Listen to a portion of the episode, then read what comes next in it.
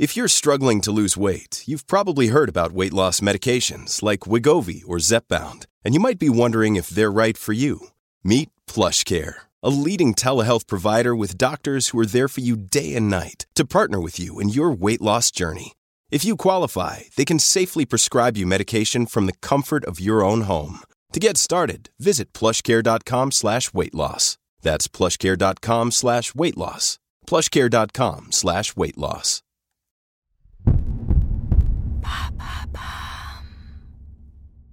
Qu'est-ce que le syndrome du sauveur? Merci d'avoir posé la question.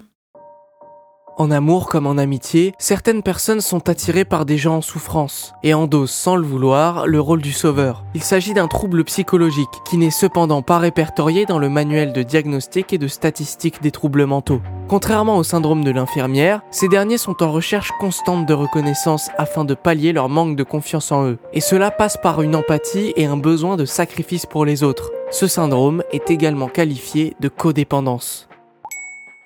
Pourquoi devient-on sauveur?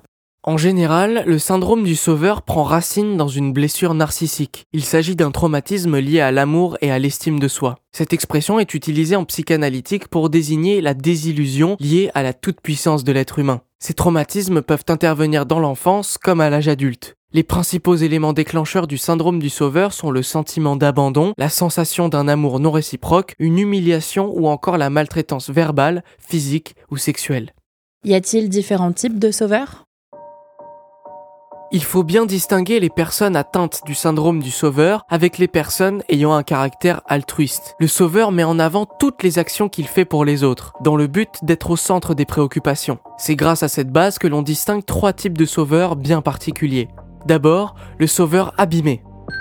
Ce sont des personnes qui ont besoin d'être aimées, voire admirées, pour compenser leurs blessures et leur manque de confiance. Ensuite, le sauveur empathique. Il supporte très mal la distance avec la personne qu'il considère comme victime. Sa pire crainte est de se faire abandonner.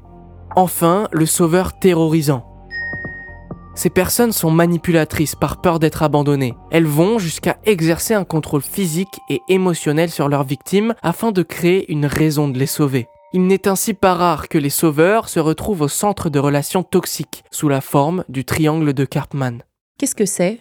Les sauveurs se créent des scénarios mentaux dans lesquels ils se voient comme des super-héros. Ce type de relation se retrouve dans le triangle de Karpman, aussi appelé triangle dramatique. Cette théorie, expliquée par le psychiatre Stephen Karpman dans un article scientifique publié en 1968, décrit le fonctionnement des relations toxiques. Le triangle dramatique se met en place lorsque deux personnes s'interchangent trois rôles au cours de leur relation. Le sauveur, le bourreau et la victime. Cela permet aux sauveurs de pouvoir toujours alimenter leur relation, aussi toxique soit-elle, dans le but de ne jamais se faire abandonner. Voilà ce qu'est le syndrome du sauveur.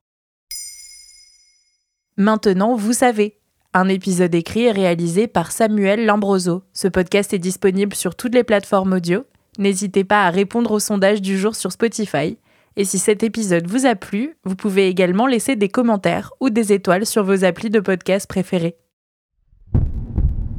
Papa.